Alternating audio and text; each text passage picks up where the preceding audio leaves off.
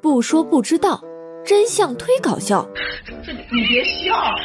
暂时没有人赞助播出。我是博学的小莫酱。小莫小莫，我等不及了，快开课。收到，小莫学堂开讲。小莫，上集你讲完了紧身衣还有颜色，快继续说说，为什么还有披风和面具？早年间啊，斗篷是超级英雄的标配，后来却越来越少了。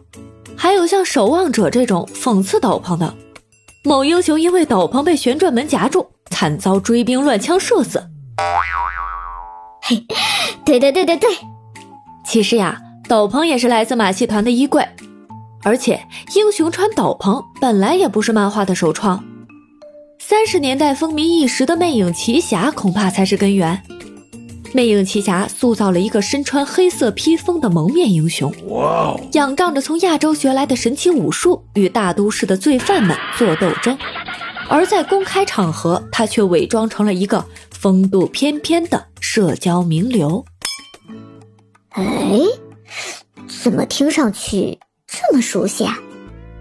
没错呀，蝙蝠侠就是直接受其影响。第一篇蝙蝠侠的剧本就是照着魅影奇侠写的。而主要负责绘画的凯恩，则从电影的佐罗的标记中找到了灵感。佐罗也有斗篷和面具哦。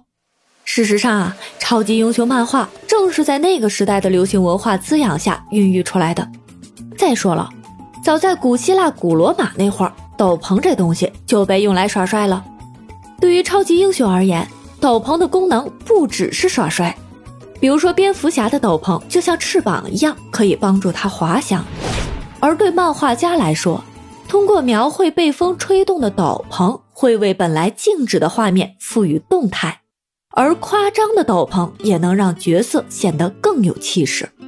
再往深里说，斗篷已经成为权力、神秘和异化感的象征。所以，即便是在今天的电影里，奇异博士还是必须要穿斗篷的。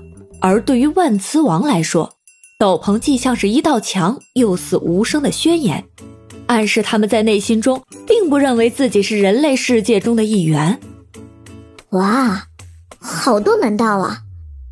那快继续说说面具。其实面具并非是所有超级英雄的典型装束，比如说超人就不戴。正是这一点，将他与之前已经存在的英雄形象，比如说我们之前提到的魅影奇侠区分开来。在行使正义的时候，超人不需要面具。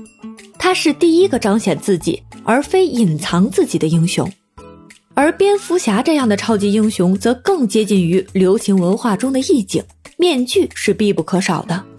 有个细节是值得注意的，在早期漫画里，超级英雄的面具不仅挡住脸，还要用两块白色区域把眼睛也遮住，你看不到他们的眼神儿。嗯，从历史根源上来说，面具有两种用途。一是巫术、祭祀、宗教仪式时使用，一是在舞台戏剧中用来代表不同的角色和人格。但无论是哪一种，都与力量、神秘、双重身份这些象征意义相关联。所以，对超级英雄来说，面具就是另一重自己，甚至是更真实的自己。你没注意到，反派在打倒英雄时做的第一件事儿，永远是先把面具扯下来，看看他究竟是谁。仿佛在面孔露出的那一刹那，所有的超能力也随之丧失殆尽。哇！哎，回想起来，还真的是啊，难怪所有人哪怕在生活里唯唯诺诺，在网上也能变成一个个键盘侠。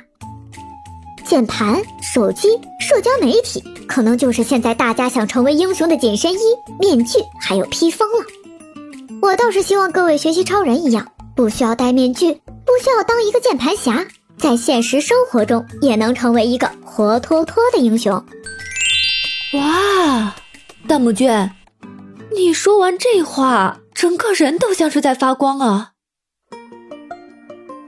好消息，记住，从现在到五月二十号五二零当天截止，投五百二十位订阅并给予五星评价的听众，会自动获得本节目送出的喜马拉雅巅峰 VIP 会员月卡一张。不是抽奖，没有门槛，先到先得。